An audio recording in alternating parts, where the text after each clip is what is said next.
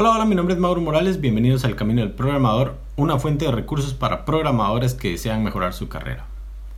Hasta principios del 2018 trabajé desarrollando la plataforma como servicios Cloud Foundry. Para expandir un poco mi experiencia en cuanto a arquitectura serverless, decidí trabajar en un proyecto con AWS Lambda. Después de haber utilizado Lambda durante casi 8 meses, esta es mi reseña. AWS Lambda es una plataforma para tecnología serverless. El concepto de estos servicios es que los programadores se preocupan únicamente por su código y no tienen que dar ningún mantenimiento a la infraestructura ni preocuparse por problemas de escalabilidad.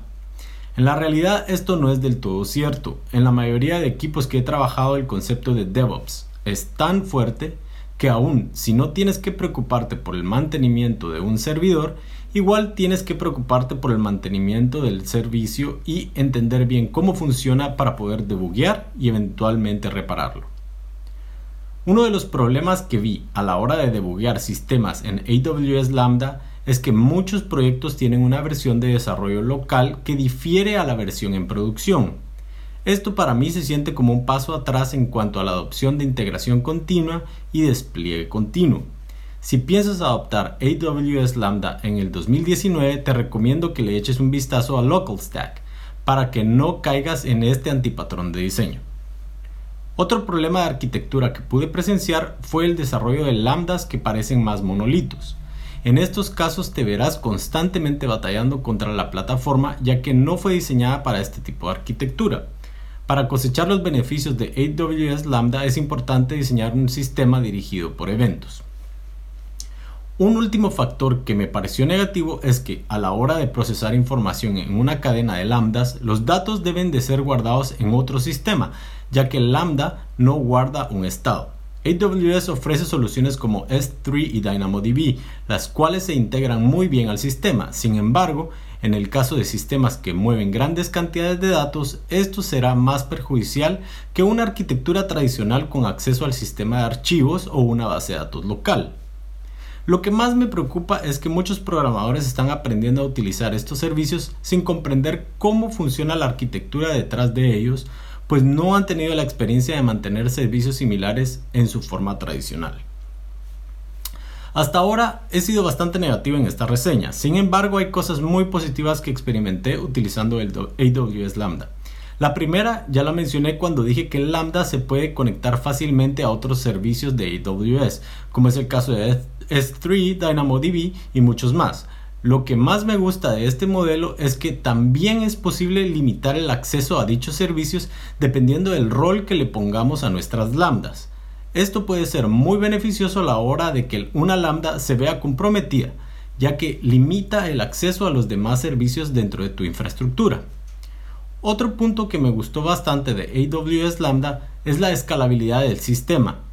Esto no se sintió diferente a lo que ya estaba acostumbrado al utilizar una plataforma como servicio, pero fue bueno ver que se mantenía en la arquitectura serverless y que funciona siempre y cuando esté dentro de tu presupuesto.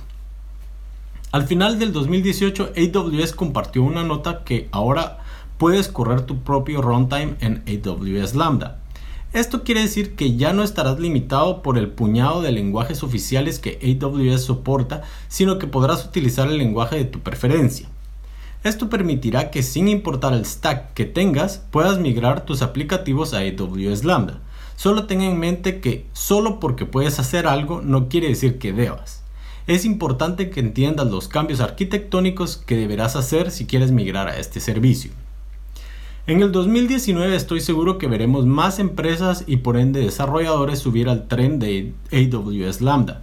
Asimismo veremos un crecimiento en herramientas para debuguear y desarrollar localmente para plataformas serverless. Esto dará también un mayor crecimiento a arquitecturas orientadas a servicios y microservicios.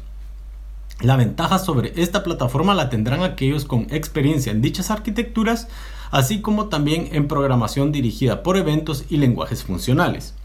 Si estás considerando utilizar AWS Lambda pero tu arquitectura actual es de tipo monolito, te recomiendo que comiences extrayendo un pequeño servicio y poco a poco vayas agregando más de tal manera que puedas entender cómo desarrollar, integrar distribuir los diferentes servicios de una manera pragmática.